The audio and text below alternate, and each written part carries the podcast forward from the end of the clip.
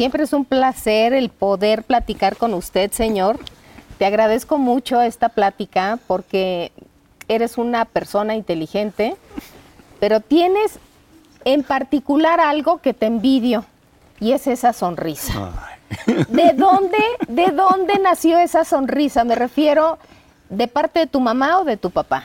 Yo creo que de mi mamá, pero número uno, gracias, es un gran gusto estar aquí contigo, siempre ha sido una, una, una linda y muy amorosa conmigo y te lo, te lo agradezco, siempre, siempre, siempre. Y respondiendo a la pregunta, pues de doña Irma, que en paz descanse, pues ella era conferencista, era coach y, y se la aprendí a ella y, y era, soy muy parecido.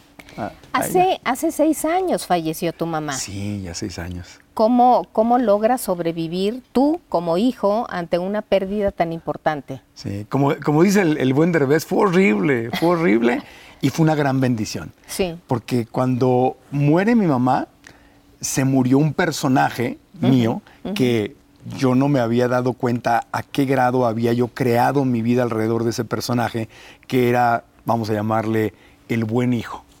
Y alrededor de ese, de esa, mm, eh, de ese rol que yo había creado, le había dado valor a mi vida. Entonces yo entendía, o yo me entendía a mí mismo como un ser valioso porque cuidaba a mi mamá. Y la gente me decía cosas bonitas, ay, qué buen hijo, ay, Marco Antonio, ay, qué lindo.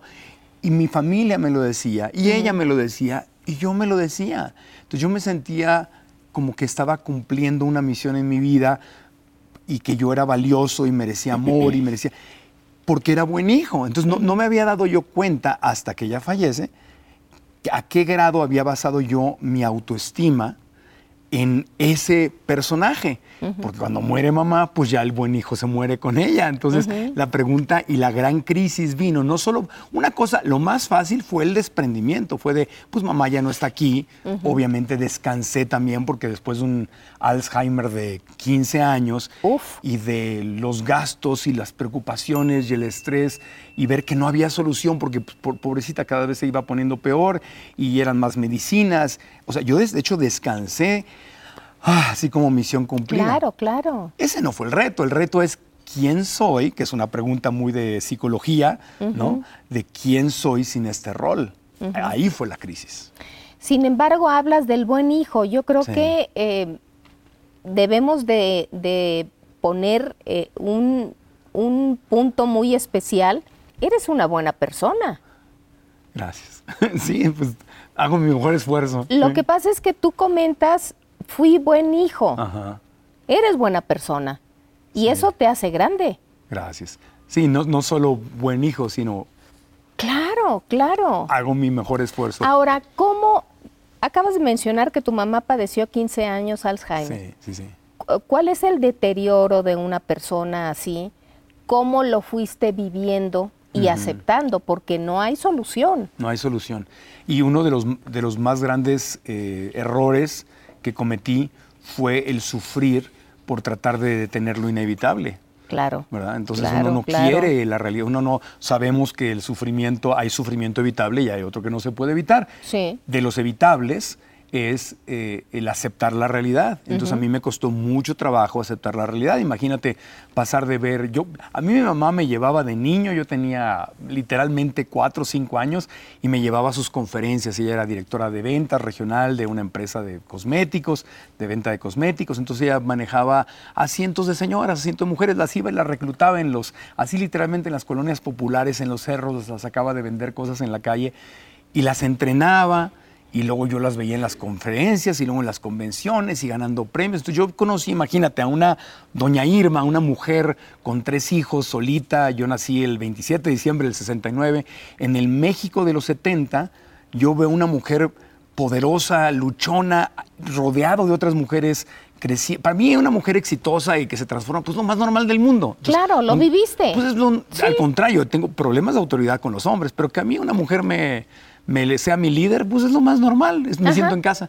Entonces yo crecí viendo a esta mujer poderosa que la recibían hasta con mariachi, sus vendedoras y Irmite, doña Irma, y se ganaba premios y iba y venía. Entonces imagínate para mi niño interior cómo fue ver a esa mujer wow, que cantaba y decía y recibía premios y transformaba gente, lloraba y abrazaba, a irse apagando, apagando, apagando, apagando hasta, hasta ya no ser ella. Ese es, ese es la, lo duro del Alzheimer, que, que es, es, no es como un paro cardíaco. ¿A qué edad le detectaron a tu mamá ese, esa, ese problema?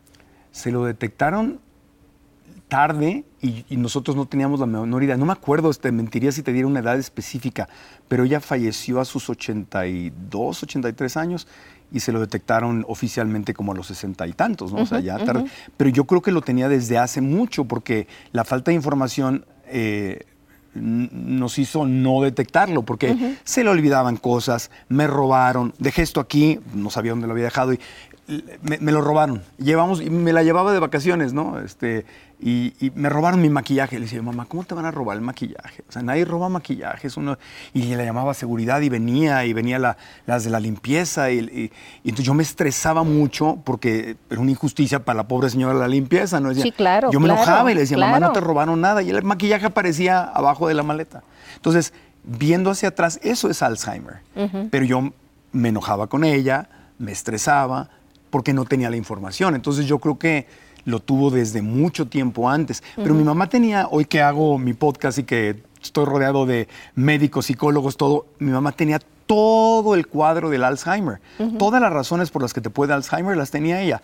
Mala alimentación, una vida súper, súper, súper estresante. No dormía bien, tomaba pastillas para dormir y una pastilla específicamente que hoy ya científicamente se probó que, que, acelera el proceso del, Alzheimer. Ativan se llama la, pastilla. Este, fumó. Entonces, todo, el, todo el cuadro eran los aceleradores del Alzheimer. Por eso también hablo con mucha pasión sobre esos temas. Qué bueno. podcast. E, es, que es muy bueno que lo hagas porque no tenemos conocimiento de lo que sucede. Eh, un hermano de mi marido, Álvaro, murió de Alzheimer. Wow. ¿no? Entonces, eh, no se conoce a estas fechas cuando lo estás viviendo de cerca. Lo haces muy bien.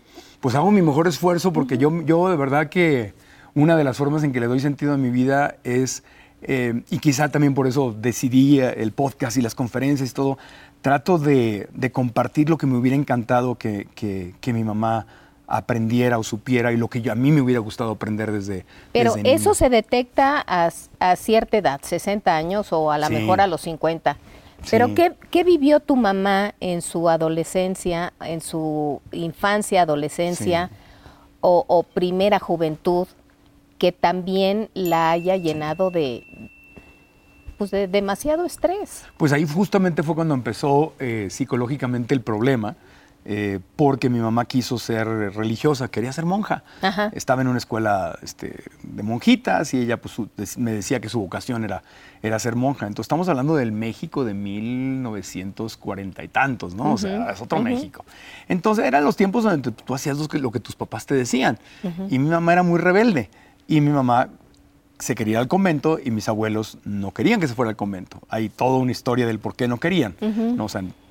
Eh, pero bueno, digamos que ella se fue al convento así de sus pantalones, creo que antes de ser mayor de edad, y eso provocó, en el México de los 40, imagínate, provocó una, una rebambaramba claro, claro. en la familia. Y mi abuela dijo, si Irma no se sale del convento y regresa, yo me voy a tomar unas pastillas y me voy a suicidar. En 2023, pues la mandaría, mandaríamos a la abuelita a terapia, ¿verdad? claro, claro. Pero en, esa época no. Todos los hermanos y todo. Irma, si no te sales del convento, mi mamá se va a suicidar y es por tu culpa, la culpa, parece, ¿no? Entonces mi mamá se sale del convento y ella crea una historia, Patti, que le causó a ella muchísimo sufrimiento y que yo también me enganché con ese sufrimiento, que era le fallé a Dios. Entonces ella se juzgó y se sentenció. Entonces eh, yo crecí con una doña Irma, una mamá hermosa, que por un lado, una dualidad, como todos los seres humanos, tenemos nuestra claridad y nuestra oscuridad. Entonces, por un lado, imagínate, era una conferencista que ayudaba y transformaba a las mujeres y las terapiaba. y, y, por otro lado, en su intimidad, ella se sentía culpable, de haberle fallado a Dios y decía, mi amor, es que Diosito no quiere que yo sea feliz porque yo le fallé a Dios. Y yo, ¡Ah! me decía a mí eso y, me, y era como una losa con la que yo y yo también caí en el error de pensar que yo podía quitarle esa losa. Claro. Entonces ahí tienes la película de, de mi, de mi infancia Claro. con ella. Ahora, ¿cuándo se casa por primera vez tu mamá? Porque tienes dos hermanos, Más medios grandes. hermanos. Sí, más grandes. Sí, Sí. ella se casó 12 años antes de que, de que, de que conociera, a- de que yo naciera. Eh, se casa en Tijuana, eh, clásica historia del pasado, donde pues él, él tenía una, el, el papá de mis hermanos tenía un amante, y ahí en Tijuana, local, todo se sabía, Uf. y entonces mi mamá este, se acaba divorciando de él, y entonces mi mamá era rebelde, rebelde, rebelde, rebelde. Entonces todos decían, no, Irma, estás loca, ¿cómo te vas a divorciar? Este, perdónalo, déjalo, y mi mamá muy... Pues no. No, Pues ¿cómo? Estaba muy adelantada. Claro, claro. y se divorcia. Y entonces y el, y el papá de mis hermanos va y se casa con la que era su, su lover, su amante, ¿no? El- la casa chica se volvió en la casa grande. Y a mis hermanos les tocó una realidad muy fea porque era ver a su papá, que nunca se acercó a ellos, con la otra familia, con los otros hijos, ignorándolos completamente. Entonces, Uf. eso fu- fueron 10, 12 años, hasta que mi mamá conoce a mi papá, va a Acapulco de vacaciones. eh, mi papá tenía un hotel, era emprendedor, tenía un hotel allá en Acapulco y lo conoce. Y le parece un buen hombre y él, la bueno, le enamora y le, le ponía, seren- le ponía serenatas por teléfono ya que, ya que pasaron las vacaciones. Y, y en esos tiempos pues no había Facebook, no había Instagram, no había nada. Tú Nada. no podías, cuando te casabas, no sabías ni qué le tiraba. A ciegas. Y pues mi, mi papá era un hombre brillante, inteligente, pero alcohólico.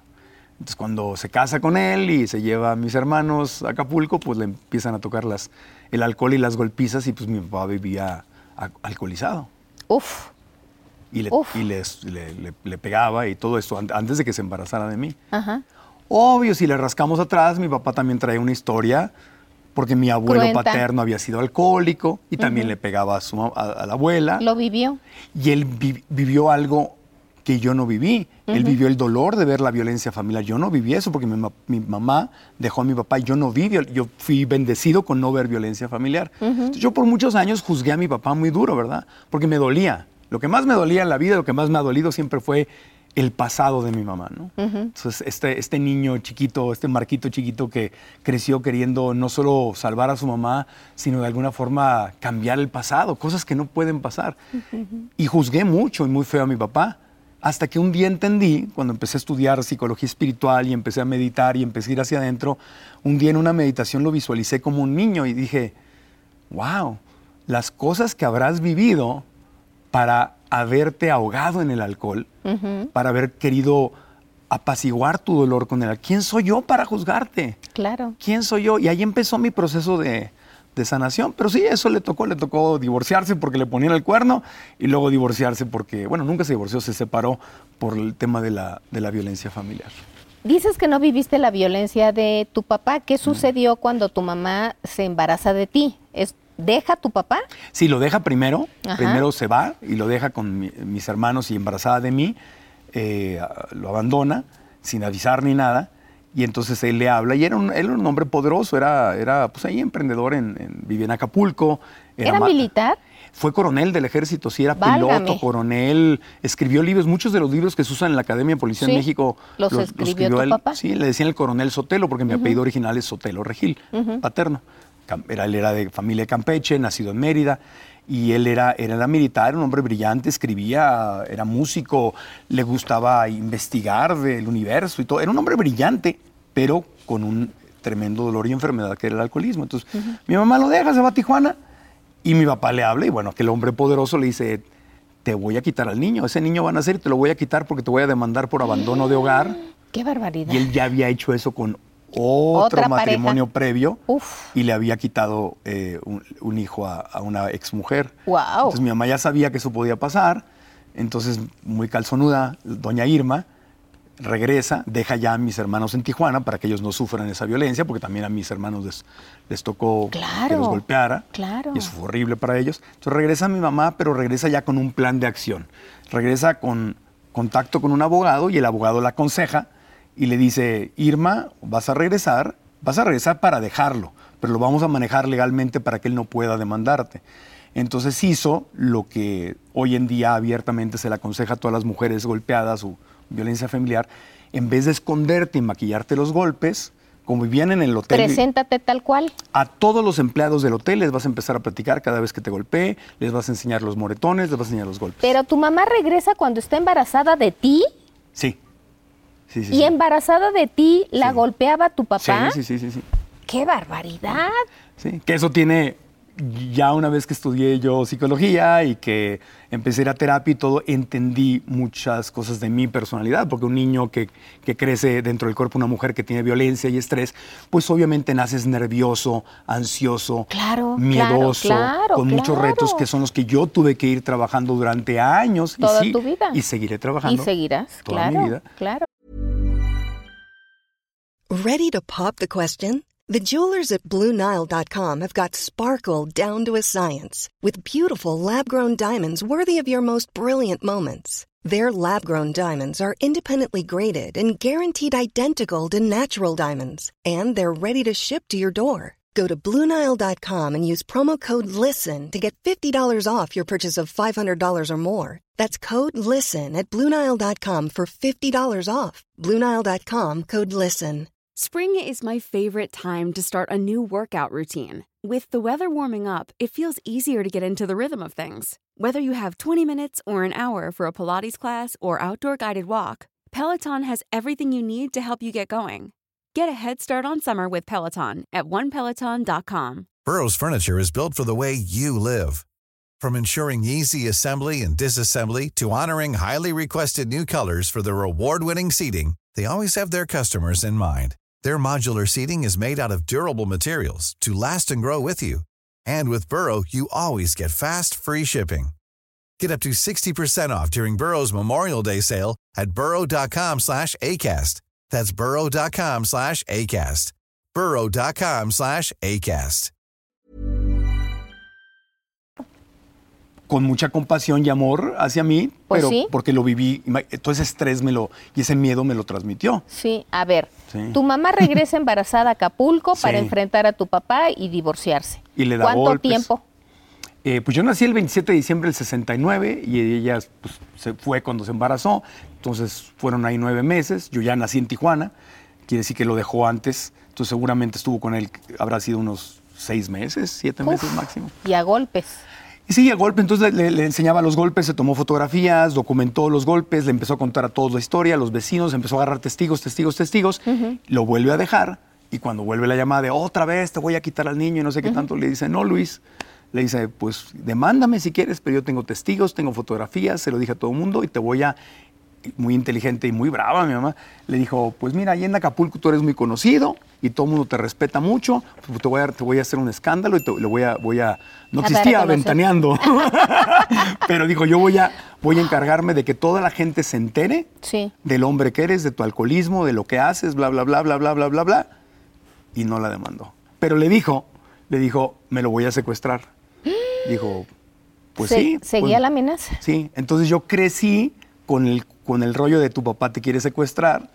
Entonces cuando yo iba a la, al kinder, la preprimaria, todo, yo no podía este, confiar como todos los niños. Era un México distinto, no había Sí, lo por que hay hoy. supuesto. Entonces era muy normal que caminaras de regreso a tu casa o tomaras un camión o cositas por el estilo. Yo no podía hacer eso porque había el rollo de que Te los, puede los llevar. primeros años, ¿no? Primeros cinco, siete años de tu papá te amenazó que te va a secuestrar. Entonces yo imagínate crecí pensando, por eso lo juzgaba yo tanto, porque dije, este no solo no se aparece, no ayuda, no nada, sino nos tiene amenazados de que nos va me va a secuestrar. ¿Quién Entonces, es ese entonces, Para mí el, personaje? el personaje de mi papá en mi mente era, era lo más cercano al diablo, ¿no? Sí, sí, sí. Era el enemigo. Sí, claro, claro. Y además del que yo tenía, eh, tenía genes. Ujú, Sí, Entonces, claro. No, más de una vez llegué a escuchar en la familia, ojalá que Marco Antonio no haya No heredado. salga como el papá. No haya heredado los genes del papá.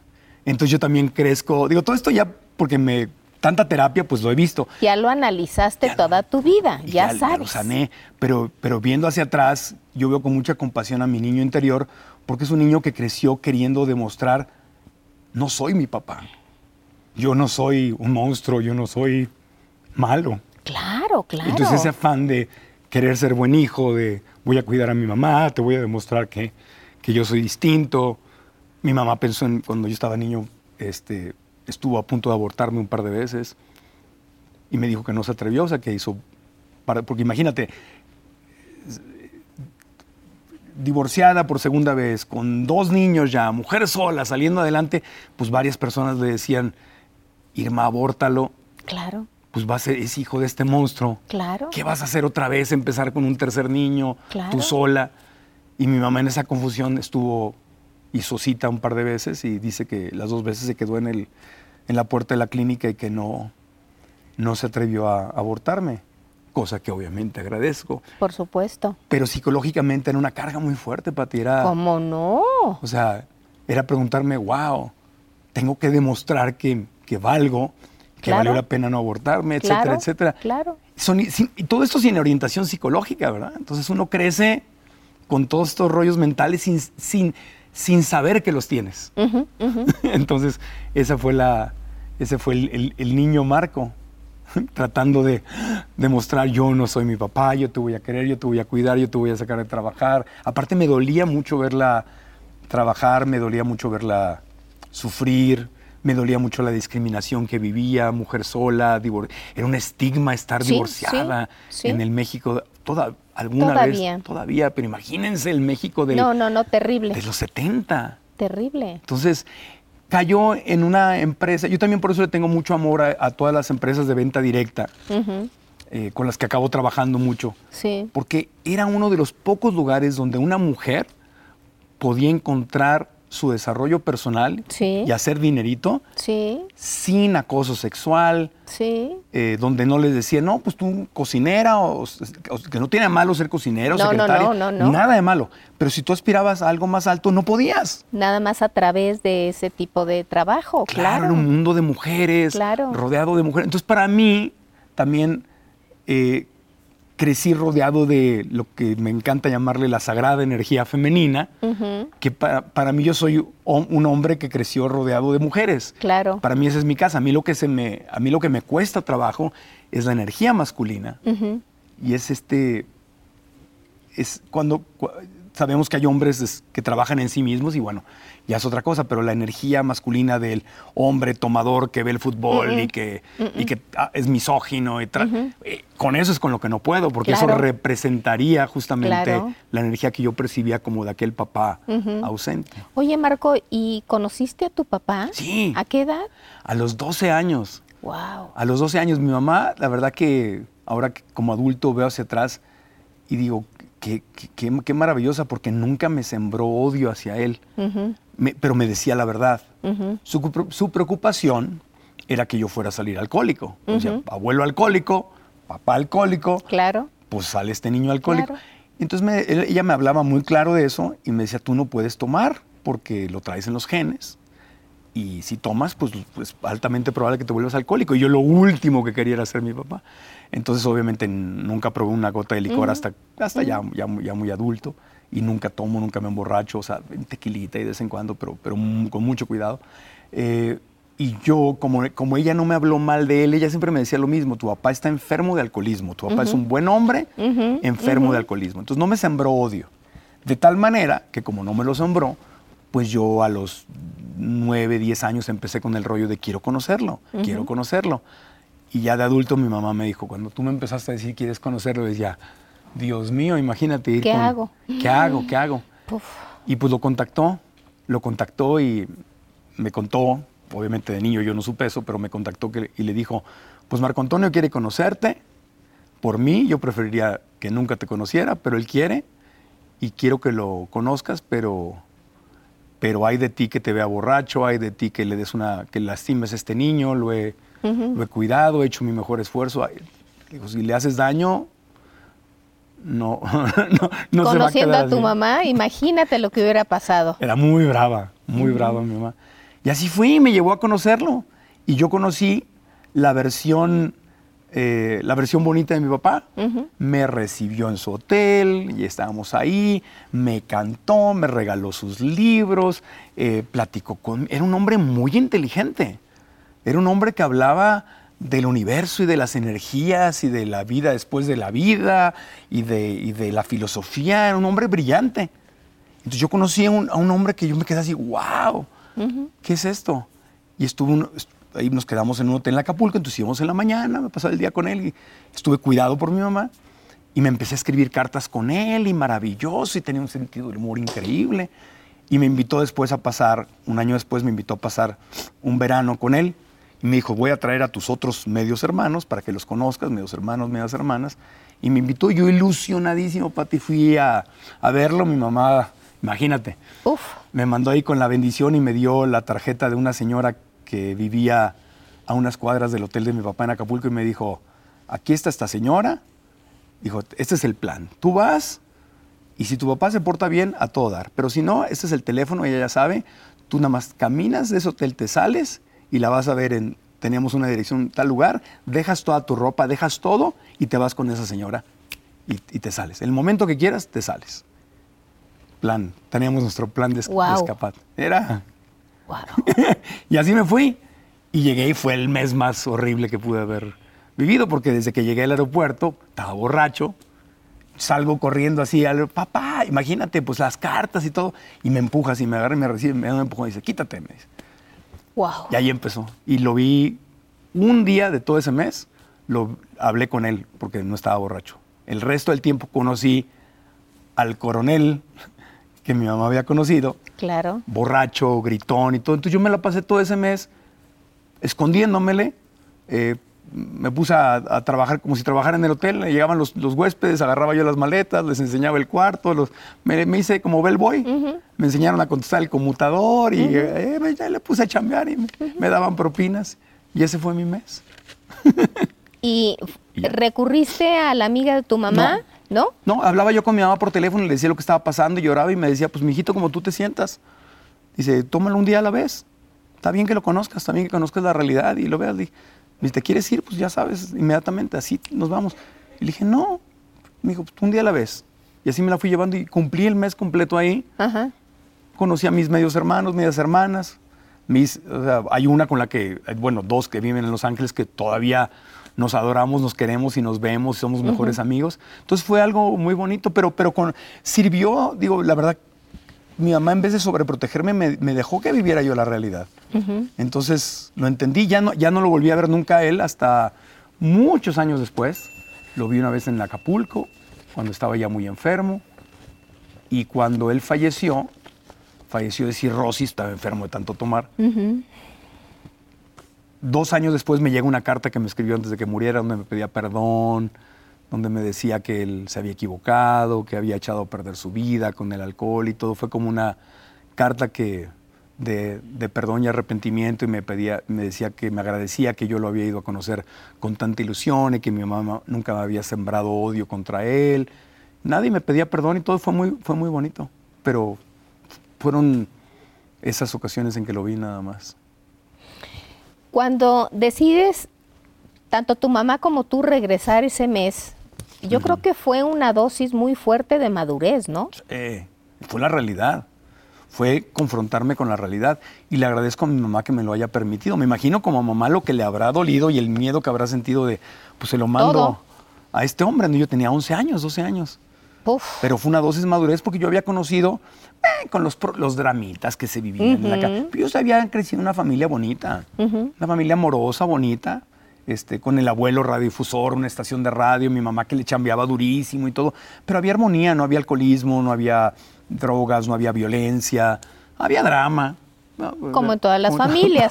pero, ¿No? pero ahí fui y conocí como la boca del lobo, ¿no? De- Sí, sí, y- terrible. pero me sirvió mucho, me sirvió mucho porque ver a un hombre brillante destruido por el, por el alcohol y el dolor y todo me, me sirvió mucho y me marcó. Y sabes que yo antes lo juzgaba y lo criticaba, pero después con el, paso, con el paso del tiempo entendí que aunque no me, hubiera, no me gustó lo que, lo que mi mamá vivió y yo hubiera querido evitarle ese dolor, si, si él hubiera estado presente, si él no hubiera tenido esos problemas, yo no hubiera podido ser quien soy. claro. Y como me gusta quien soy, pues se lo agradezco. No me gustó y dolió. Y si pudiera Pero ya cambiarlo, no. pero, ajá, pero ya lo sané y- y me gusta quien soy, porque si yo hubiera nacido en una cunita de algodones con todo bonito, pues no entendería yo lo que entiendo. Y me gusta entenderlo. Claro, y a esa edad, a los 17 años, cuando tu papá se va, se Sí. despide de ti, ¿qué pasa Sí. con tu vida?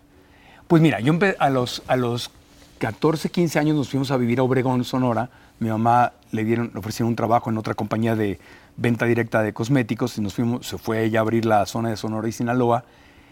Y yo ya estaba desesperado por poder entrar a, a la radio, a trabajar. A mí me urgía, yo traía una prisa. ¿Te acuerdas la canción esta de, del, del tercer, de los tres cochinitos de Cri Cri? Pues yo oí esa canción desde niño y pues la canción para los jóvenes que no la oyeron hablaba de tres cochinitos que se iban a la cama y creo que la- el más grande de los cochinitos soñaba que era rey, Sí. que el segundo soñaba que viajaba y el tercer cochinito era una canción de Cri Cri que era todos los niños las oíamos en ese tiempo. Él decía el, el tercer cochinito, el más pequeño de los tres, un cochinito lindo y cortés, decía que soñaba con, con trabajar para ayudar a su pobre mamá. Sí, Entonces yo le decía a mi mamá, yo soy el tercer cochinito desde que estaba chico. claro. Y yo quería, o sea, mi, mi misión era sacarla de trabajar. Entonces al tercer cochinito, a los 15 años, pues ya le urgía trabajar.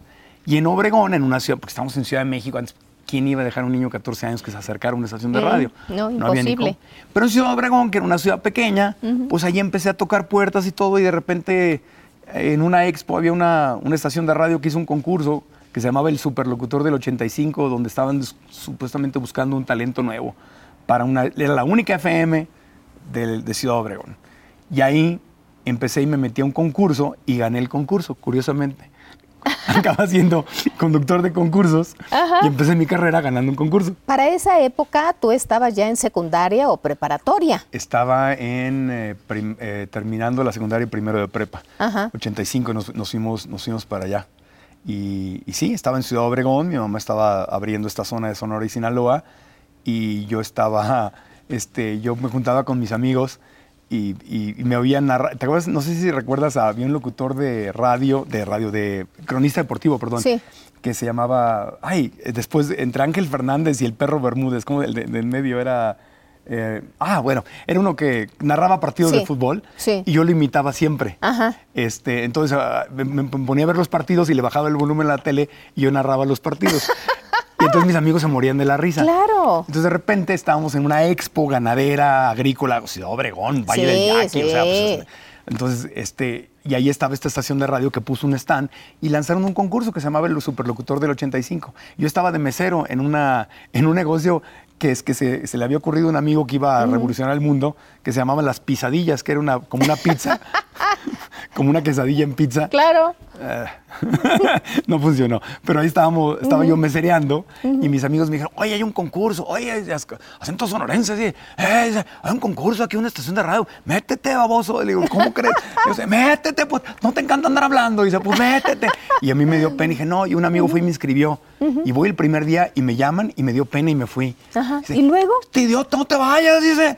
Es- usando otras palabras que no voy a usar acá. Claro, claro. Pues me inscribió tres veces. Guau. Y la tercera se pararon conmigo para que no me rajara. y me empujaron y yo temblaba. Y el concurso era nada más leer un, como un comercial de radio, improvisar un poco y todo.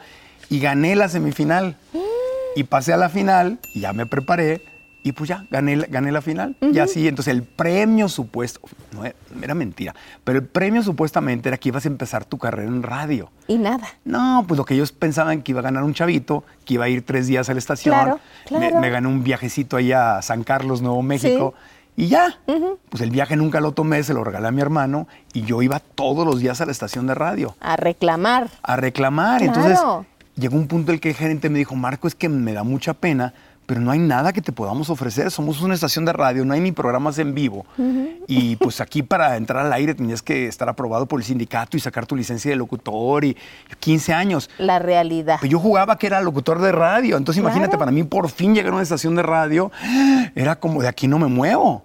Entonces yo le dije, le dije al, al- al gerente, le dije, no, pues no importa, yo veo cómo le hago. Y entonces yo le, le hacía café a la gente. Todo mundo, aprendí haciendo el asistente de todos. Entonces yo aprendí a editar porque el editor me enseñó a editar para que yo le editara su trabajo. Y la operadora de, de radio se salía a echar novio y me, me dejaba la estación y me enseñaba cómo meter comerciales y la música. Bueno, y era, imagínate, era lo que yo jugaba de niño wow. con una estación de verdad. Entonces yo pasaba horas operando la estación de radio, editando, aprendí a editar con navaja, to- todo, todo, todo, todo, a, grabar canciones, hacía todo, empecé a musicalizar comerciales, a los locutores, todo, aprendí todo. Y me, pues fui y hablé con el director del sindicato de, de locutores. El pollo le decían, muy buena onda, el, el pollo. Y le, dije, y le dije que yo quería empezar mi programa de radio. Y le dio risa. Le digo, pues tienes 15 años. Y, le digo, ¿qué? dice, ¿estás muy chico? Le digo, no, no, por favor, es que le tiré rollo mi mamá, mi sueño, la vida. Y el pollo me, me dijo, te voy a dar un permiso provisional dice, este, para que trabajes ahí, pero tienes que sacar tu licencia de locutor y todo. Y ya para no hacerte el cuento, ya regresé con mi permiso del sindicato. Y me dijo el, gerente, dice, pues no, yo no tengo dinero. Dice, pero mira, en la noche, cuando ya nadie oye la radio, de las 8 de la noche en adelante, dice, pues te puedo dar un horario ahí. Dice, y si te enseño a vender, y si tú vendes tu programa, te doy el 50% de lo que vendas, y la radio se queda con otro 50%. Y ahí, pues tu producción y tu comisión de ventas. Y así empecé aprendí a vender, empecé a vender mis comerciales y me hice famosito ahí en Ciudad Obregón. Empezaste a ganar tu propio dinero. Empecé desde el principio ganando mi propio dinero, vendiendo mi propio programa, haciendo mi propia publicidad, haciendo mi... Años después, por eso hago el podcast.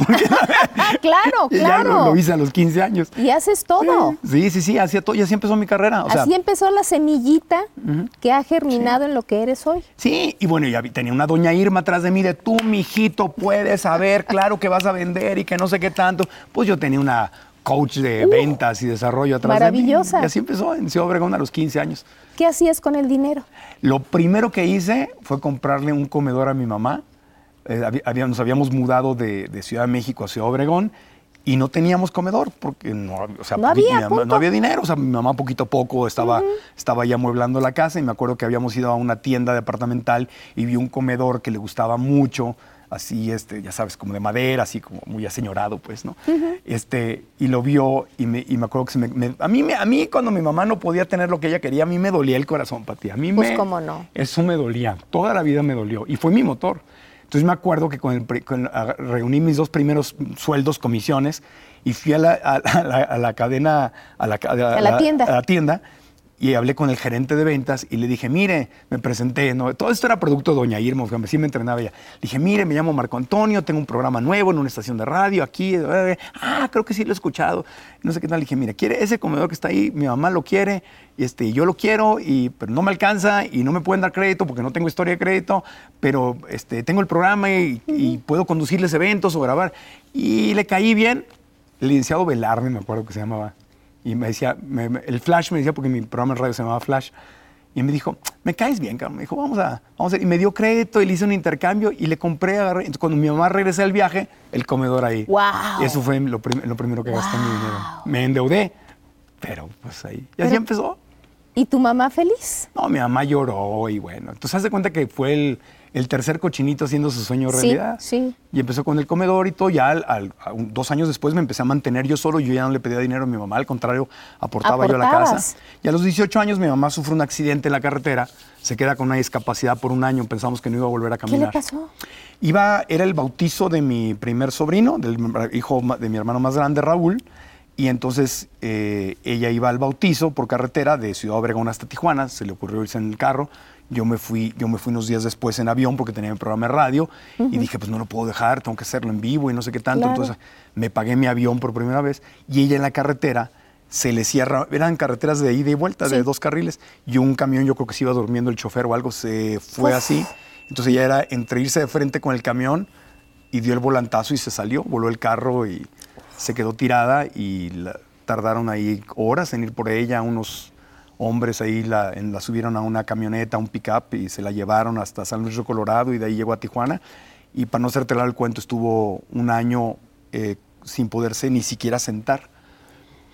Entonces ahí ya ella ya no regresó a trabajar y a los 18 años hay, hay que tener cuidado con lo que pides en la vida porque sí, a sí. los 18 años se me hizo mi sueño realidad, no de la forma en que yo planeaba, Ajá. pero a los 18 años ya le dije, ya no regreses a trabajar ya, y yo me hice cargo de ella.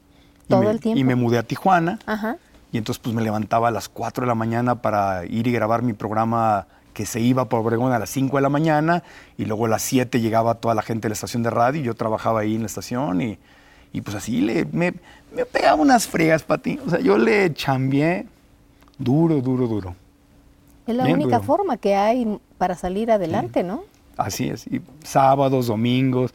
Yo hice, yo siempre me da risa porque cuando doy así talleres y me preguntan, digo, yo, yo hice, yo me, yo fui metiéndome y haciéndome de un lugar en las estaciones de radio que trabajé y luego en el canal de televisión ahí en Tijuana, haciendo lo que nadie quería hacer para ti. Yo trabajaba sábado, domingo, el 31 de diciembre. Lo que nadie quería hacer, yo lo hacía. Claro. No había dinero, yo lo hacía. Este, así, o sea, y ya te metes y ya no te pueden sacar. Claro. Porque creas un puesto, o sea, Sí. creas una necesidad. Sí. Entonces yo soy de la filosofía de servir primero, ofrecer primero, dar primero y luego, pues, Lo que se reciba. pero, pero es como tú, ¿a, po- a poco? O sea, nadie, ahora ya hay un montón de programas, ¿no? Pero cuando Ventaneando empezó, y antes el mundo del espectáculo, que Así me acuerdo es. que yo, ahí estaba Jaime Kurt, que fue luego nuestro es. locutor de Tienda del Precio. Así es, El exactamente. mundo del espectáculo con Patti Chapoy. Y salió un mundito. Claro, claro, claro. Yo me acuerdo de eso. O sea, no existían. No, O sea, tú creaste la ahora es imprescindible para cualquier programa de cadena de radio, televisión, bueno, canales de YouTube, pero todo es una consecuencia de lo que tú hiciste. Cuando tú Sí. empezaste, eso no existía. Exacto. En México no existía. No, no Entonces tú existía. creaste algo, no, no- no te lo pidieron. No.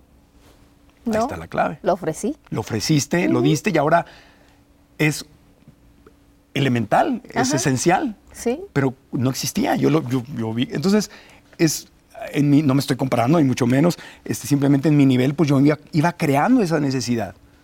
Dar un servicio primero y luego, pues ya no te deshagas de mí. Y así lo hiciste en la televisión en Tijuana, Sí, también. porque ahí diste el brinco Sí, de la radio a la tele. sí, ¿Y cómo fue? pues Hey, I'm Ryan Reynolds. At Mint Mobile, we like to do the opposite of what Big Wireless does. They charge you a lot, we charge you a little. So naturally, when they announced they'd be raising their prices due to inflation, we decided to deflate our prices due to not hating you. That's right. We're cutting the price of Mint Unlimited from $30 a month to just $15 a month. Give it a try at mintmobile.com slash switch. $45 upfront for three months plus taxes and fees. Promo rate for new customers for limited time. Unlimited more than 40 gigabytes per month. Slows. Full terms at mintmobile.com. Burrow is a furniture company known for timeless design and thoughtful construction and free shipping, and that extends to their outdoor collection. Their outdoor furniture is built to withstand the elements, featuring rust-proof stainless steel hardware, weather-ready teak, and quick-dry foam cushions. For Memorial Day, get 15% off your Burrow purchase at burrow.com slash ACAST and up to 25% off outdoor. That's up to 25% off outdoor furniture at burrow.com slash ACAST. Estaba yo trabajando en una estación de radio eh, y me acuerdo que acababan de abrir una discoteca que se llamaba el Baby Rock y en la estación de radio teníamos la necesidad de hacer promoción pues, para que la estación de radio se conociera más y me acuerdo que negociamos con una disquera y, y estaba el, el, eh, hijo de Talina Fernández, Coco Levi, que andaba lanzando su primer disco y la disquera nos lo ofreció gratis y pues hicimos una fiesta en el Baby Rock y resultó que Coco Levi era amigo de, de Pepe Bastón y de, y de Emilio Azcárraga Gallán. Y entonces hicimos la fiesta, el evento y vinieron ellos a ver a su amigo cantar. Entonces Coco Levi cantó ahí y ahí me vieron Pepe y Emilio conduciendo y al final del evento se acercó Pepe Bastón, que después se convirtió en mi, en mi padrino en, en- en- en- en todo el- toda mi, mi época en Televisa. Este, y se acercó, me dijo, oye gallo, este, mira, me llamo Pepe, trabajo aquí en Canal 12 de Tijuana y queremos talento local y tú eres de acá y me gustó cómo conduces y, y este, y Emilio, y Emilio estaba, bien, estaba enfiestado, ¿no? Estaba- Dijo, Emilio, me- y yo queremos invitarte que te vengas al canal y yo, "Ah", porque todos sabíamos quiénes eran. Claro. Y, y el sueño de todos cuando, cuando Claro. Canal 12 local se convirtió en Televisa Tijuana. Claro. Y llegaron ellos ahí a entrenarse y a desarrollarse, estaban súper jóvenes. Este, pues era el sueño de entrar ahí. Bueno, no me dijeron dos veces, al día siguiente estaba yo y, y entré con un puesto de locutor porque no había, otra vez se repite la historia, no había nada. Entonces me dieron mi chamarra amarilla y mi, mi trabajo era decir, este, a continuación en Canal 12 Los Pitufos y más tarde, o sea, el- y el sábado América Guadalajara, sigan en Canal 12, su canal local. Era en vivo. Y así fue que es- primero me metí al canal y empecé a... La misma historia, propuse mi propio programa, empecé a conducirles eventos, muchos eran gratis, muchos me pagaban nada. Y así logré tener mi propio programita de local y, y lo- así, la, se re- la misma La formulita. misma historia. La misma formulita. Y así me estuve en el, el canal 12 local, que luego se, volvió, se convirtió en regional. Este, Y de ya- ahí brincaste a la Ciudad de México. de ahí nos corrieron a todos. Llegaron un día, agarran a Pepe y a Emilio y se los traen de Tijuana, se los traen a Ciudad de México, los meten a, a cable. Ajá. Ellos en ese tiempo no tenían nada de poder, no tenían ninguno, No. nada. estaban en entrenamiento. Y eran jóvenes que estaban exactamente O sea, en entrenamiento para ver si daban el ancho o no. Y no los trataban bien, al contrario, como que eran, o sea, los tenían así súper medidos, o sea, que tú no te metas en nada. Y tú, entonces los mandaron a cable, a Televisión México, y literalmente a la semana que se fueron nos habla el director de la, de la estación y nos dice, joven, hablaba, era José Luis Wash, hablaba así. Sí, sí. ¿Lo conociste a, Sí, a claro. José Luis Wash? Claro. Se acaban todos los programas. Todos, ¿por qué? Todos se acaban. Y todos están despedidos. Así nos corrieron a todos. ¡Wow! Yo, así como, ¿qué hago, no? Claro. Y entonces, pues, la- el universo, Diosito, la vida es muy grande porque eh, fue la mayor bendición que pudo haberme pasado. Porque si hubiera seguido acomodado ahí, quizá nunca me hubiera aventado, no sé. Claro. Pero como per- lo perdí todo, no me quedó otra más que agarrar un avión y venirme a la Ciudad de México a buscar chamba. Ajá. Y pues me vine y nadie me daba chamba y nadie.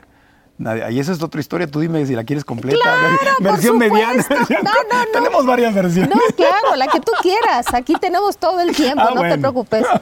Pues nada, me vine a la Ciudad de México y, y me quedé en casa de unos primos, pero yo tenía dinero, Sí. tenía casa, mi mamá estaba enferma, yo estaba endeudado porque no tenía ya sueldo, estaba yo con el agua aquí, me vine desesperado a la Ciudad de México a buscar trabajo, nadie me recibía, nadie me daba una cita, nadie nada, yo venía con mi gafetito, como traía el logotipo, estaba muy chistoso, El logotipo de como Televisa. traía el logotipo de Televisa, Ajá. y at- atrás el gafete decía Televisa Tijuana, Canal Ajá, 12, ajá. me dejaban entrar a Televisa. Claro. Y como yo era productor allá, Ajá. tenía el, una- el fondo azul y el fondo Sí. azul era de gerentes. Ajá. Entonces me, me dejaban entrar a Televisa porque no verificaban el gafete, Claro. que era de una televisora, y yo me metía. Y entonces ahí andaba yo pidiendo chamba y todo, y nadie me recibía, nadie me pelaba, nadie, nada. Y, y así anduve este, buscando. Y un día Pepe Bastón me, me, me dio risa porque me dice, oye gallo, el bien, Pepe siempre se portó súper lindo conmigo. Pepe fue un ángel en mi vida siempre. Eh, y me dice, oye, voy a tener una comida con Luis de Llano. Dice, pues vente, te invito ahí y ahí te lo presento y a ver si se hace algo. Y ahí voy a la comida con Luis de Llano me siento y llega muy buena onda y todo. Me acuerdo que estaba yo tan nervioso que me trajeron un caldo, en ese tiempo no era Sí. yo vegetariano, Ajá. me trajeron un caldo de pollo y una agua de Jamaica Ajá. y, y- y una, y un endulzante. Estaba yo tan nervioso que le eché el endulzante al caldo de Al pollo. caldo. Y cuando lo pruebo me doy cuenta de lo que, me, de lo que hice. Ajá. Y dije, pues me lo voy a tomar así porque no mismo que, Claro. que pida otro. Y. Estaba yo así de nervioso. Y dice Luis de Llano, dice, sí, dice, mándame aquí, dame tu nombre. Y, y claro, hacemos un programa contigo, juvenil, no sé qué tanto. Ahí me tiró todo un rollo. Y me, yo ilusionadísimo. Y me dijo, me dijo, este, ¿cuál es? Dame, dame tu teléfono. Pues yo no tenía teléfono.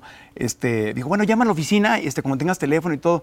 Y yo con los poquitos ahorros fui y me compré un, un celular. Ajá. Porque me iba a llamar Luis de Llano, porque yo le iba a llamar. Claro. Nunca me llamó. Y ahí andaba yo con mi, con mi celular pegado y que recargándolo y llamaba a la oficina y me mandaban por un tubo. Nunca me- ni me recibió ni me llamó. Nada. Nada. Se, Se le olvidó. olvidó. Se le olvidó, yo creo. Y entonces en eso, en ese proceso, por fin logré, eh, iba yo a una estación de radio que era Televisa Radio, Radiópolis, que es Estéreo 102, que, que estaba Gloria Calzada de Sí. directora, se había ido Gloria y se llamaba la estación Yo 102 y el nuevo director era el que estaba trayendo toda la onda grupera a México, que era Martin Fabian. Ajá. Entonces la estación de radio se había quedado sola. Sí. Yo llegué a pedir chamba este, y, y me hicieron un casting porque la estación de radio necesitaba un locutor. Estaba Marta Figueroa, se había ido porque iba a tener un hijo, entonces ya no estaba en la estación. Ricky Luis, el otro locutor, se había ido a grabar su disco. Jesse Cervantes, que ahora está en EXA, se había ido a Guadalajara de director, de no sé qué tanto. Y Martín Fabian se había ido a, a cambiar la Trópico por la Qué Buena. Entonces la estación de radio no tenía locutores Wow. me hicieron un casting. Y el cast, entonces yo iba, le, di- le dije a la secretaria de Martin, Fabian, el director, le dije, oye, en vez de que me llamen, porque ya me había pasado lo de Luis, dije, ¿te molestaría si vengo aquí, porque para que me recibiera el director de la estación? Dije, ¿te molestaría si me traigo un libro y me siento aquí y no te voy a dar lata? Le dije, porque no tengo chamba y estoy aquí, no tengo nada. O sea, de verdad que esto es, esto es lo más importante que existe en mi vida. Dije, ¿te molestaría si me vengo y me siento aquí a leer un libro y en el momento que Martín pueda atenderme me atiende? Para no hacer cita, porque yo sé que no tiene tiempo y todo.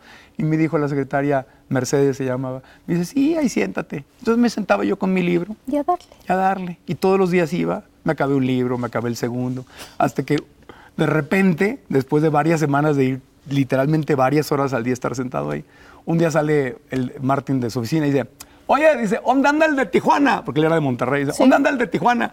Este, porque ya sabía que yo había... Aquí. Y yo, aquí estoy, dice, oye, güey, dice, tú eres locutor, trabajas en vivo. Le digo, sí, sí, sí. Dice, vete a la cabina, tengo unos boletos de un concierto de Ricardo Arjona y no tengo locutores. Dice, vete a regalar unos boletos, una promoción, la que quieras, regálatelos. Y ahí voy a la cabina y entro en vivo y regalo los boletos de Arjona y hago la promoción y que la llamada no sé qué tanto y saco llamadas. Pues es lo que yo hacía, había hecho años de radio sí. y todo.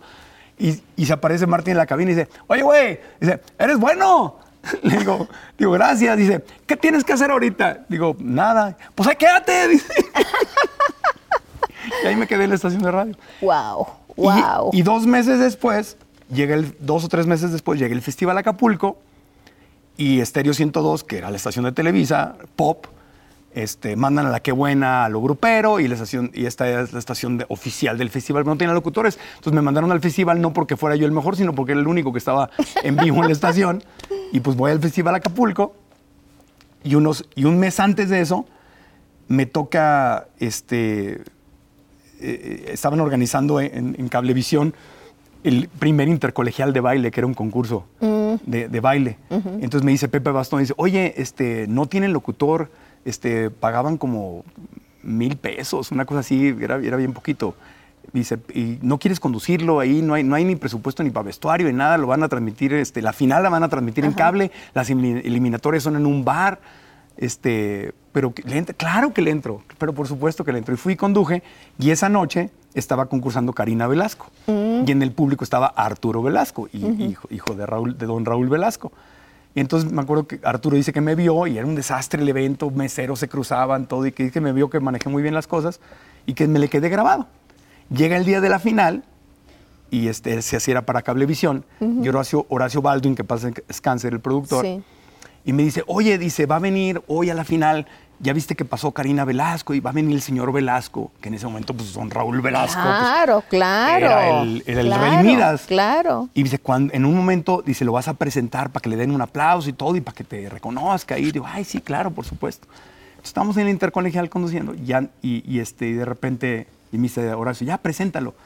Y le digo, ah, pues antes de continuar con este programa, quiero decirles que aquí en el público se encuentra este, un, un gran productor. Y en cuanto yo empiezo a decir eso, él me empieza a decir, no, no, no. Eli Dorley y su esposa me Sí. hacen o sea, como que no los presentara. Pero pues yo tenía 23 años y, y- y el productor me ha dicho que lo presentara. Entonces, digo, está con nosotros don Raúl Velasco. Yo acostumbrado que sí, yo veía en la tele que decía Raúl Velasco Sí. y el estadio aplaudía. Claro, claro. Tres minutos de pie. Sí, Flores, palomas volaban, ¿no?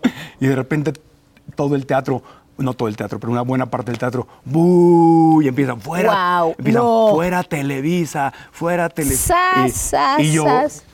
¿qué onda? Y me es la única vez en mi vida, Pati, no sé si te ha pasado alguna vez en tu carrera, que te quedas en blanco Sí, sin claro, saber qué claro, decir. por supuesto. Así de que, ¿qué Claro. hice? No entendí ni qué estaba pasando. Claro, claro. Ya Eli me hace así, como de su butaca, me dice así como que. Y yo, ¿qué hice? ¿Qué hice? Y entonces salgo de ahí, le leí los labios, me dijo, vengo como papá. Y le dije, viene como papá. Ya otros aplaudieron, dijeron, ya, callaron a los otros. Presenté al siguiente número, y me voy así atrás de bambalinas del teatro. Imagínate, yo recién llegado a la Ciudad de México, nadie me abría la puerta, nadie me daba oportunidades, todo. No había, no había ni cómo, me pagaban 2.500 pesos al mes en la estación de radio, o sea, que, que- que, eh, para ese tiempo, de todas formas, para ese tiempo era bien poquito. Yo no tenía Sí. carro, mi mamá enferma, las tarjetas de crédito llamándome para cobrarme. Estaba yo en un infierno, yo veía la por la ventana la Ciudad de México y decía, ¿qué hago aquí? ¿Cómo voy a salir adelante? Me sentía solo, o sea, decía, Mal. pasa eso y era como que mi única esperanza de que Raúl Vela y dije ya la ya la cajeteé aquí ya valió y estoy atrás hecho así como que confundido y sale uno uno de producción y me dice hey Regil yo, qué dice te anda buscando el señor Velasco Y yo "Puta, No. No. me van a regañar o sea me, me van a todavía no ni entro y me van a vetar o sea Sí, claro, claro. y me llama y, le- y llego, llego y le digo, señor, una disculpa. Y me dice, no, no, no, tranquilo, no, no vengo a regañarte, me dice. Le digo, es que no sé qué. Dice, me dice, ¿cuántos años tienes? 23. ¿De dónde eres? Le digo, Tijuana. Ah, con razón te oí un acento. Dice, ¿eres nuevo aquí? Le digo, sí, soy nuevo. ¿Cuántos eventos has conducido en México? Digo, ninguno, este es el primero así con cámaras y todo. Dice, con razón, estás bien verde, mano. Dice, estás bien verde. Le digo, ¿por qué? Dice, es que no sabes ni qué pasó. Le digo, no, no sé qué pasó. Dice, esta gente es gente rica son presidentes de empresas, gente del gobierno, es, una escuela privada. Yo vengo como papá a ver a mi hija, yo no vengo a que me presente. Dije, es que el productor me dijo que lo presenta. Dice, sí, pero este no es mi público. Ese es el público más difícil y más grosero que te vas a encontrar en México. Dice, la gente, la gente me, quiere, pero este no es mi público. Esta gente, no los ves que no se callan, estás conduciendo y siguen hablando. Y es el público más grosero, más difícil que te vas a encontrar. Pues, por eso yo no quería que me presentaran. Por eso decía que no me presentaras. Y por eso me abucharon, porque yo no soy, yo, para ellos yo no soy más importante y, y odian a Televisa y me odian a mí. Y, yo vengo con papá. Y le dije, señor, perdón. Dijo, no, tranquilo. Le dije, y te acuerdas que ahí fue como momentos mágicos en mi vida porque me dijo, no vengo a regañarte, vine porque me imagino que te has de sentir de la fregada. Y, y nada más quiero decirte que no hay problema, no pasa nada. Dijo, de, de hecho me parece que haces tu trabajo muy bien. Es más, dijo, vengo, quiero decirte que te, que te voy a ayudar. Y yo, wow. Y me dio un abrazo para ti. Yo no lo conocía. Raúl Velasco, atrás del escenario. ¿Qué necesidad tenía de ir allá atrás? Es Y- que así era Y Raúl. darme un abrazo. Así era Raúl. Y lloré con él. Y me dijo, Claro. tranquilo, me pegó así en la cara y me dijo, tranquilo, te prometo que te voy a ayudar. Ya, tranquilo, respira. O sea, nada más vine porque te hace sentir. Le dije, sí, señor, se fue. Yo, wow. Eso pasa un mes antes, Antes del festival. de que fueras a Acapulco, al festival, Ahí llegó ¿no? el festival. O sea, las diosidencias, gracias, querida. Sí. Las diosidencias, o sea. Y entonces llegó el festival con Televisa Radio y todo el rollo, y andaba en shorts y camiseta, y andábamos ahí. Y entonces este, Lisa Echeverría estaba conduciendo el evento a la playa, Lisa lindísima. Sí, la verdad sí. que todo el equipo siempre domingo eran, eran, eran divinos, nos trataban muy bien. Y yo decía, tío, tengo que encontrarme a Raúl Velasco otra vez porque, pues, ¿cómo, o sea, como de la promesa a la realidad. ¿Cómo retomo la relación? ¿Cómo Claro. retomo? Entonces de repente se aparece en la- el escenario de la playa a visitar a la gente y saludar a la gente del país en Caleta y todo el mundo. Y yo como a, como a codazos, así con mi micrófono, como tus periodistas, que van y se meten así con el micrófono a sacar la, la entrevista. Me agarro y me acuerdo que le dije, ¿qué, qué le digo para que, para que me voltee a ver? Y me acuerdo que habían dicho que estaban comparando el Festival Acapulco con Viña del Mar. Entonces agarro le tiro una pregunta buena onda y le digo, don Raúl, este, est- están comparando a Viña del Mar con el Festival Acapulco. Estamos ya a ese nivel y le meto así el micrófono, como que me volteé a ver y ya me contesta la pregunta. Y luego me dice, tú eres el del intercolegial, ¿verdad? Le digo, sí, soy yo. Dice, ¿cómo olvidarte, cabrón? Me dice, ¿Cómo olvidarte? Dice, ¿qué haces aquí? Le digo, no, pues estoy cubriendo, estoy trabajando en Estéreo 102 y no sé qué tanto. Y dice, ah, pasa a la oficina a vernos ahí para que... Dice, ¿tienes pases para los, los- el, el escenario evento. estelar? Digo, no, no, vas a la oficina y que te, que te den un gafete para que entrevistes gente ahí de- en los camerinos. Imagínate, nadie entraba ahí. Y voy y me dan el gafete y allá ando yo feliz sacando entrevistas exclusivas este, a Enrique Iglesias y aquí, allá, nadie entraba ahí, ¿no? El- atrás. Y ahí me estuvo, me lo encontré un par de veces, toda la gente se portaba, eran divinos, súper, súper, súper, súper divinos.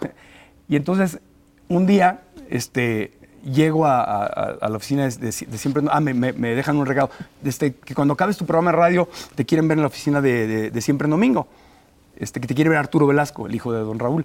Y pues ya voy, yo digo ahí en shorts y todo. Dice, oye, este, dice, ya se fue mi papá, él te quería dar la noticia, pero, pero viste que Rebeca de Alba, que era la conductora que estaba haciendo las Sí. noches, dice, se- estaba afónica, era el especial de Luis Miguel, viste que ayer casi no pudo hablar. Le dije, sí, pues yo estuve ahí, que ya no podía, estaba, Rebeca había tronado de tanta chamba. Y dice, pues mi papá tiene dos opciones. Dice, conducirla bien la noche o cumplirte la promesa que te hizo. Te desmayaste. Y me dijo, me dijo, ¿traes un traje? Obvio no traía yo traje. Le dije, sí. claro. Digo, Claro, tonto, me- claro, Me, lo hubieran claro. pagado ellos, ¿no? Pero yo, Claro. yo, yo decía que sí. Sí. Le dije, sí, sí traigo. Y dice, pues hoy vas a conducir tú hoy. Es el, pero está perfecto. Y me dice, porque es el especial Timbiriche, Magneto, es el especial juvenil, era Televisa, Univisión, horario estelar, y pues tú estás en la radio, y pues eso se te va a facilitar y los conoces seguramente.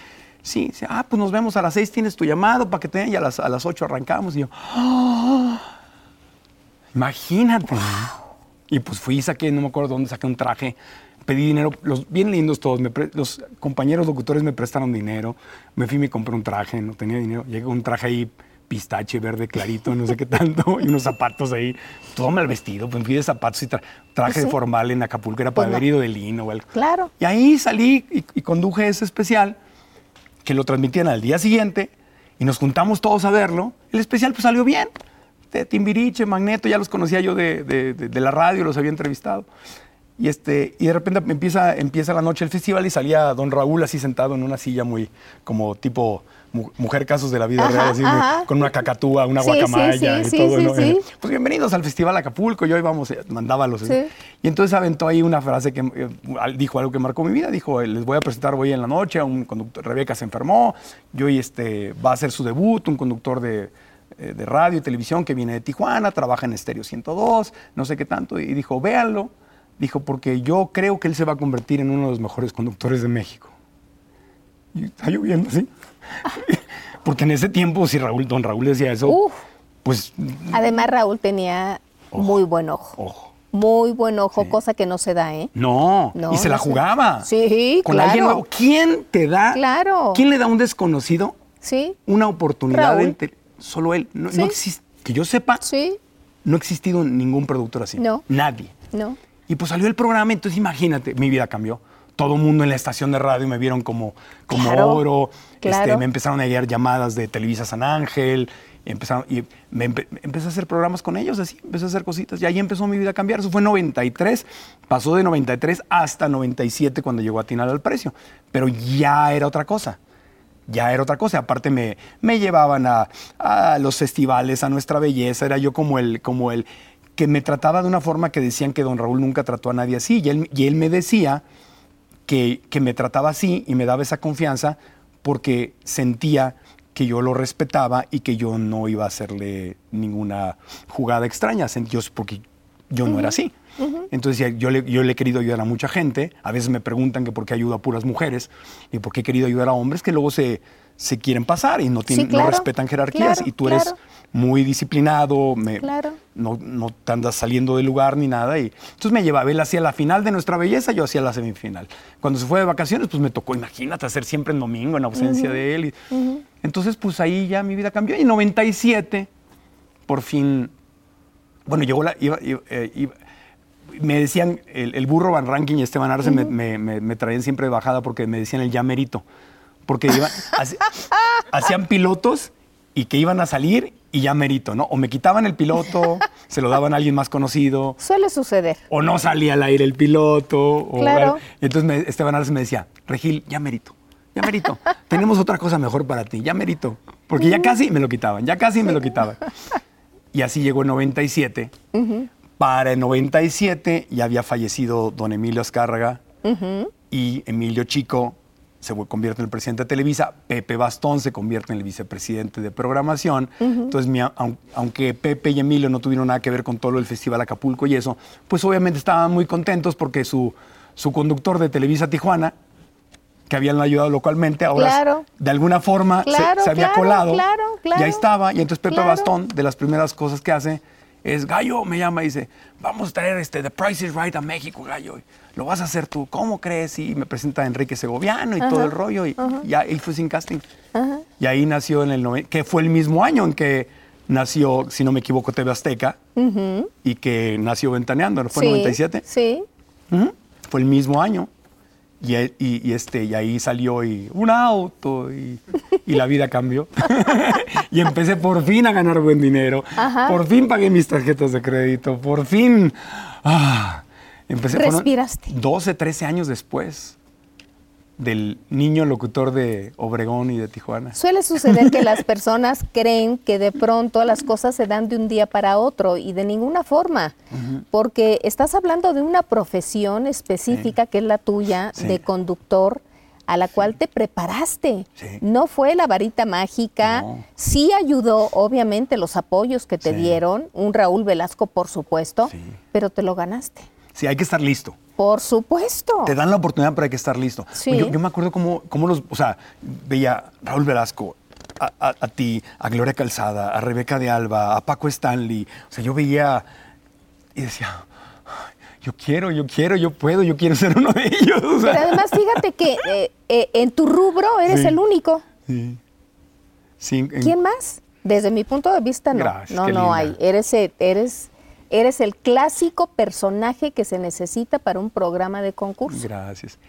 Y, y te lo agradezco mucho. Y apa- Y aparte, con, con- lo digo con mucho orgullo, sí fue un antes y después de los programas de concurso en México, porque antes de Atinar al Precio, Había programas de concurso, obviamente, Pelayo sí, y Paco sí, Stanley y sí, todo. sí. Pero si te acuerdas, eran, eran puros concursos, que no tiene nada de malo, es otro estilo. Eran concursos de sube el palo encebado, te manchas de pintura, cosas así que está bien, tienen un lugar. Sí, claro. A mí esos programas no, me, no son mi estilo. Ajá. Pero estos programas de preguntas y respuestas o de el precio es más alto, más bajo, o de una encuesta o como escape perfecto que, que tiene preguntas y respuestas, ya que, o sea, ese tipo de concurso no, no había tenido éxito en México. No. Y en esa línea fuimos el primero. No el primer concurso, pero el primero que no tenía que ver con pruebas físicas Sí. de pintura, brincar con los costales y, y esas cosas. Entonces, sí fue un antes y después, porque me acuerdo que en esos tiempos, Alberto Ciurana, que era, que, bueno, fue aquí presidente de Az- de Azteca y que en esos tiempos estaba en Televisa, él tenía muchas dudas y me decía, ¿por qué crees que un programa como Atínale al Precio puede...? Él tenía muchas dudas, ¿va a funcionar? Si nunca ha funcionado. Entonces yo le daba mi, mi teoría y todo. Y, y cuando sí funcionó, dijo, tenías, tenía, razón. tenía razón y buena onda. Y ya de ahí se abrieron todas las, todos estos otros formatos y, y hubo una transformación de la, de, la, de, la, de la televisión mexicana. Aparte fue un momento muy importante para, para Televisa, porque en ese tiempo estaba Televisa destrozado. Había entrado Azteca y le Sí. estaban ganando en todo. En todo. Noticias, bueno, ustedes estaba, Sí, haciendo sí. pedazos Azteca a, a Televisa. Y Atina al Precio fue un programa de, de los de la nueva generación donde ¡ah! volvieron, Respiraron. volvieron a respirar. Sí, sí.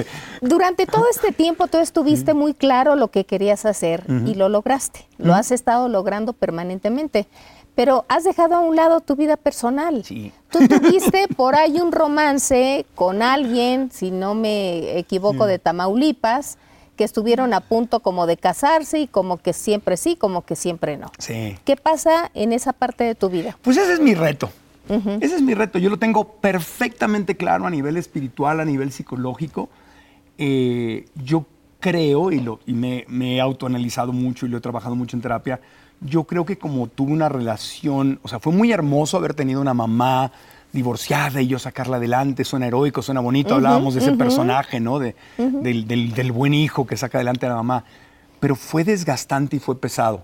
Y creo que en mi subconsciente se quedó muy... ¿Ya no quieres? Me, me cansé. Sí, claro. Y, y yo creo que al final del día es lo que pasa. Yo siento de muchas formas como si yo ya hubiera estado casado, como si yo ya hubiera tenido una hija. Sí. Y ahorita estoy viviendo lo que a lo mejor normalmente se vive en la adolescencia o en tus 20, donde estás súper tranquilo y disfrutas la vida y fluyes. Y como amo, igual que tú, amo tanto mi trabajo, amo también, pues sí me, me pagan para levantar, igual que tú, yo que estamos idénticos, ¿no? Nos pagan para levantarnos, para el maquillaje, para las juntas, pero ya cuando corre la cámara y el video, no te pagan para eso. Claro. Lo amas. Claro. Entonces, estoy tan feliz haciendo lo que amo, junto con que en- traigo como una historia de, de un pensamiento limitante, porque lo es, de que una relación es pesada y desgastante, que yo tengo claro que hasta que no termine de sanar eso y yo pueda reinventar el formato que tengo de las relaciones y vivir una relación de tú a tú, eh, sin este, sin salvar a nadie, con la- ¿me explico? De Sí, igual sí, a igual, sí, ahí voy a fluir. Pero hasta el momento, pues no, no he fluido y estoy tan metido en mi trabajo. Por un lado y por otro lado tampoco es necesario. no es exacto, no es necesario. Estoy tan feliz conmigo, no me siento solo, ni vacío, ni nada. Entonces, no. Pero sí es cierto que tu amor platónico fue Lucerito. Bueno, cuando estaba en la radio, platónico, así de, de locutor adolescente. Ajá, Sí, ajá, sí, no de- no- no la- yo no la conocía. Pla-. Fue platónico, literalmente. De, Nada más. de- y en el sí. caso de Laura Elizondo, Bueno, con, Laura, con la Luita Elizondo, eh, eh, si, yo hubiera te- si yo hubiera tenido la madurez necesaria, yo me hubiera casado con Laura. Sí, Laurita es una mujer maravillosa, está felizmente casada con sus hijos y me da un gusto enorme verla feliz. Laurita era, teníamos un noviazgo precioso y maravilloso. Yo venía lastimado de otro noviazgo y, y todavía no, no había ido a la terapia suficiente y, y- y- y no tuve la madurez para manejar las dificultades normales que se presentan, pero Claro. Laurita Laurita son esas cosas que el hubiera no existe, ¿no? Pero obvio, si pudiera regresar la vida, hubiera tomado decisiones distintas. claro. Pero es una fantasía eso porque yo no era quien soy ahorita, no Sí, sabía lo que sí, sé. sí, sí, Pero sí. Laurita sí se, se quedó como, es lo, ella y otra chica que conocí, que fue mi novia tres años en Tijuana, Anabel, fueron las dos relaciones muy hermosas y más cercanas a lo que era una relación de amigos, de compañeros. Era- eran, fueron dos relaciones preciosas que yo creo que si algún día llego a estar en una relación este, estable y bonita, comprometida, sería algo muy cercano. Sería como el, el ideal, algo El, así. el día de hoy estás contento con vivir en soledad. Que no, no, no me siento en soledad. Estoy solo por elección. Sí. Pero no, no siento soledad. Ajá. Me siento feliz conmigo. Y Ajá. he aprendido a, a- a canalizar el amor de muchas formas distintas. Entonces le doy un amor enorme a mi trabajo, a mis amigos, a mi equipo, a mi perrita, a mi prima, a mi prima Mónica, este, a mis sobrinitas. a- el amor lo vivo y no me siento solo. No estoy solo. ¿Cómo es eso de que tienes una maestría en psicología espiritual? Pues estudié, Ajá. estudié en la Universidad de Santa Mónica. Eh, una, cuando yo me di cuenta que tenía realmente que ir profundamente a sanar cosas, entonces me inscribí en, en- es, una, es una maestría en psicología espiritual donde aprendes como, son 43 herramientas de, de comunicación Ajá. con los demás y contigo. Aprendí a Ajá. ser mi propio terapeuta, básicamente, y, y ya daba conferencias, entonces Sí. ap- aprendí el tema de la inteligencia emocional y todo. Sí. Pero ah, independientemente de eso, ¿has tenido una terapia personal con algún especialista? Muchos, eh, sí, Muchos. muchos. Sí, llevo en terapia desde. la- mi primera terapia empezó en, en el 92, 93.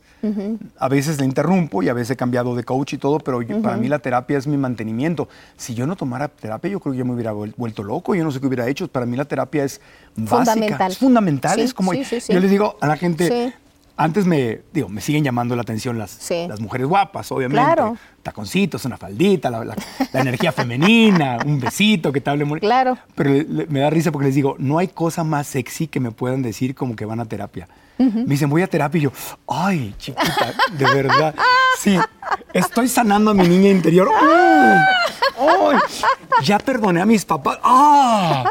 Soy responsable de mis emociones. Me Eh, excito. todo te excita. Me excito. Claro. Porque es, porque es valiosísimo Claro.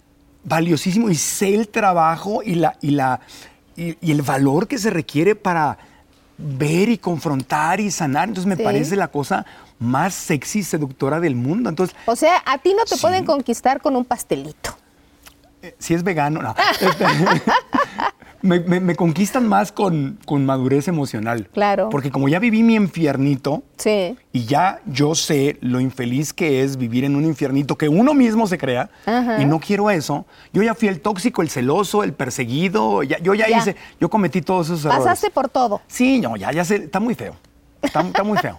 Entonces no quiero eso. Claro. Entonces cuando veo a alguien este, que trabaja en sí, que medita, que es responsable, que lee, que sana, pues me parece la cosa más sexy Claro, del mundo. Entonces, claro. pues sí, mi, mi cerebrito que ya empecé a madurar, ya no solamente es la piernita, la piernita, pero la terapia. Entonces, y habla una mujer que, que, que- que trabaja en sí misma, habla diferente, es una conversación. Entonces, es- existe este término que no muchos conocen que se llama sapio sexual, ¿no?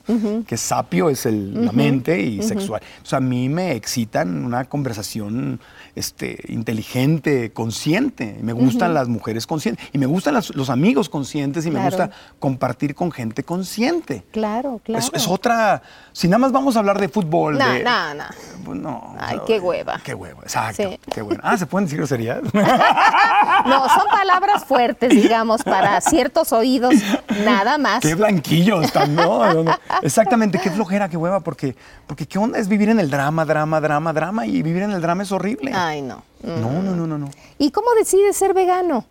Ah, fue hace 15 años, este, bueno, yo, imagínate de ser vegano, yo era súper carnívoro, yo anunciaba, yo anuncié comida rápida, yo anuncié... Piernas la- de cordero y todo. Eh, no era, no, eso, ¿qué anunciaba? No, anunciaba este, una, la cadena de, de comida rápida. Ajá. Anunciaba hamburguesas. Ajá. ¿no? ¡Guau! Por 10 pesos. el- Sí, el, el- sí. el- el menú y todo, bueno.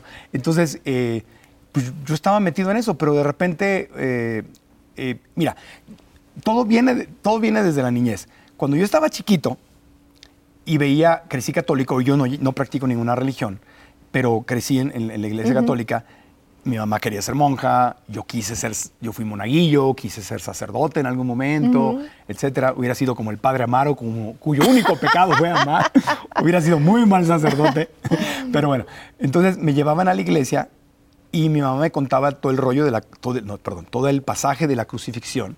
Y me llevaban aquí a la iglesia de Coyoacán y hacen los cristos con peluca Sí, y todo. sí. Y a mí, yo, yo sufría viendo eso.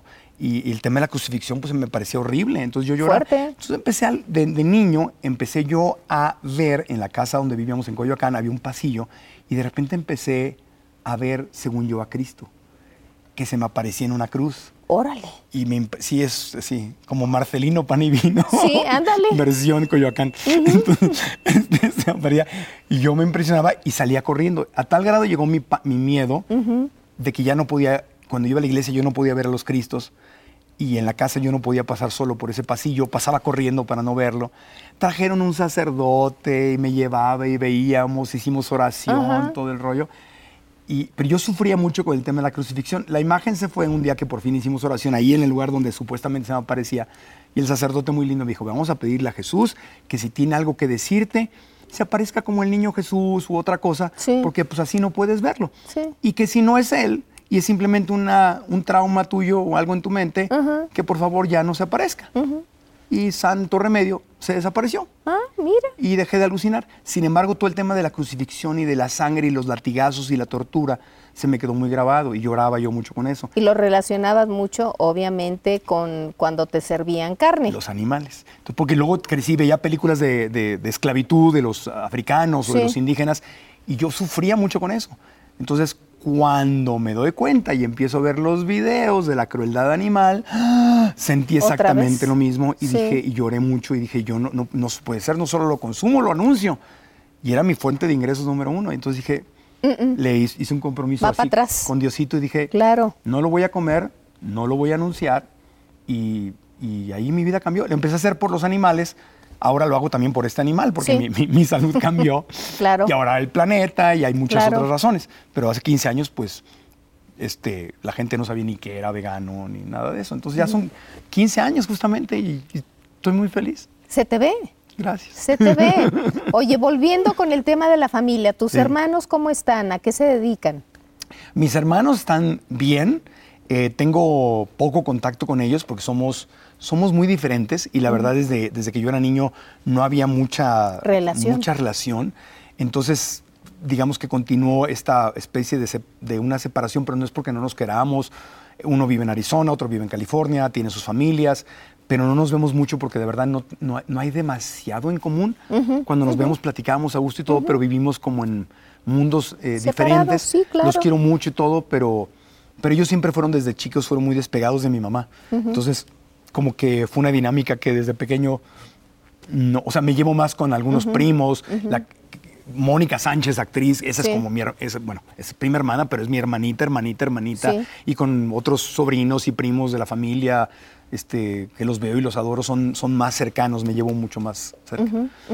Mi hermana con la que no crecí, las de, las de Los Ángeles, las, eh, con ellas sí las veo Sí. mucho más seguido. Es chistoso, tengo más en común con ellas con las que no crecí Ajá. que con bueno, los son que sí crecí. Son mujeres.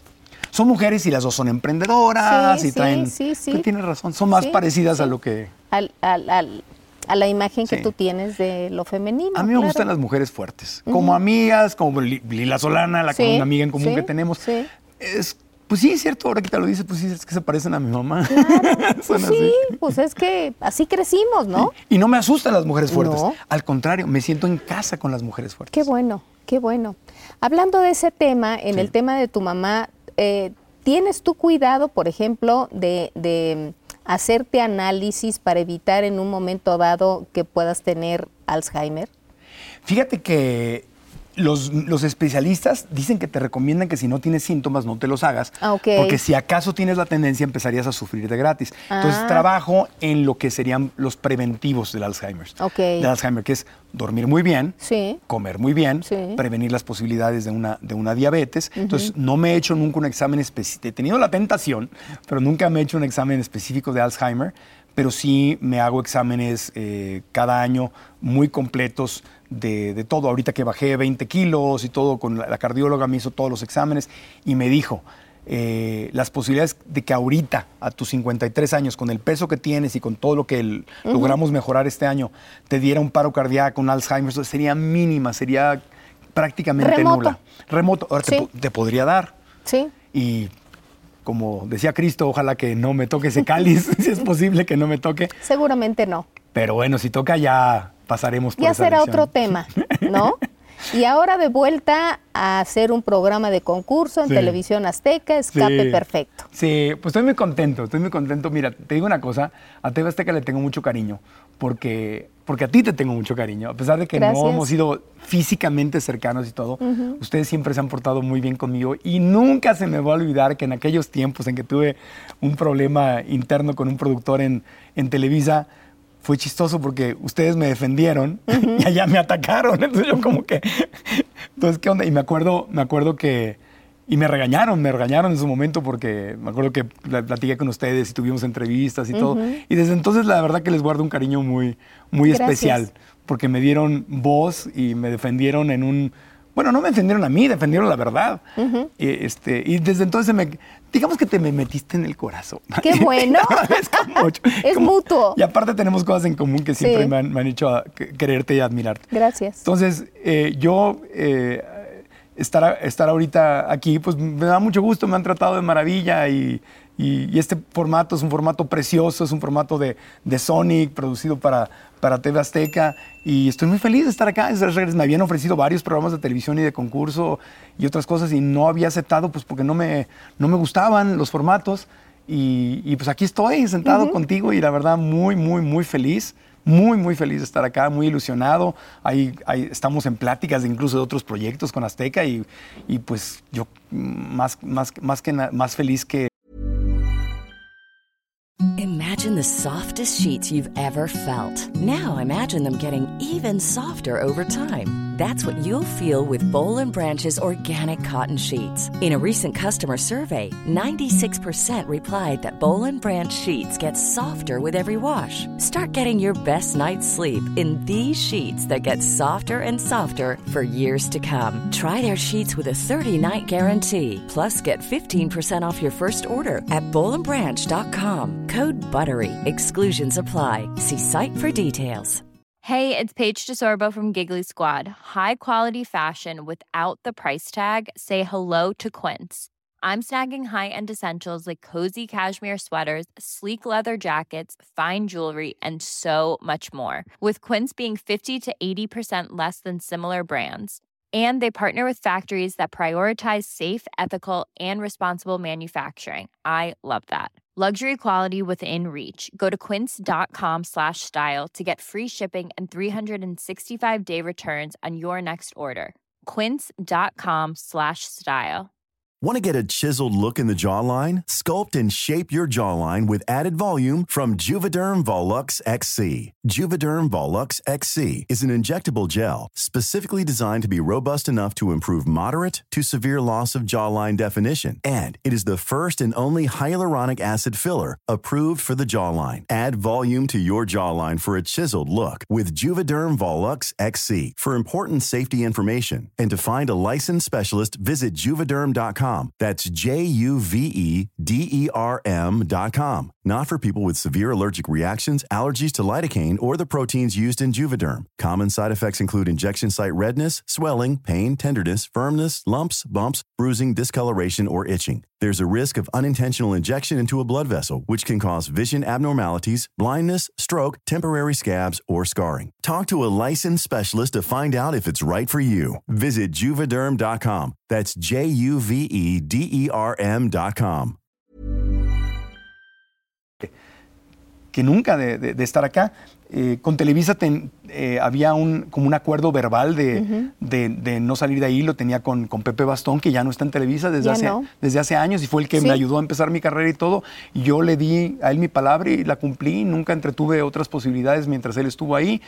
Pero los tiempos y la vida cambió, Totalmente. cambió todo y ahora es otra, es otra historia. Estoy muy, muy feliz de, de empezar, de regresar. Llevaba tres años de no hacer televisión. Honestamente, yo ya ni estaba pensando en hacer televisión, estaba muy feliz con mi podcast y los cursos y todo. Pero de repente llegó esta posibilidad y dije, claro que sí, ¿por qué no? Y- Claro. Y me siento como, como renaciendo, como niño este, chiquito otra vez, volviendo a empezar. Qué maravilla. Sí, estoy muy contento. El formato es precioso, es un formato que ha tenido éxito no solo en México, sino en el mundo entero. Rafa Mercalante, que lo hacía, a quien le mando un abrazo enorme, lo hizo excelente y se ganó al, al- al- público. Y ahora yo sé que tiene otros proyectos aquí en Azteca. Sí. Y, y para mí es un honor recibir este formato. Ya me tocó heredar formatos, ahora me toca recibir un formato. ¿Verdad? Marco, muchas gracias. Gracias a ti, Pati. Eres un encanto. Gracias. Igualmente. Muchas, muchas gracias. Gracias. todo. Estaremos muy al pendiente siempre. Gracias, gracias. Un gusto estar aquí en TV Azteca. Gracias.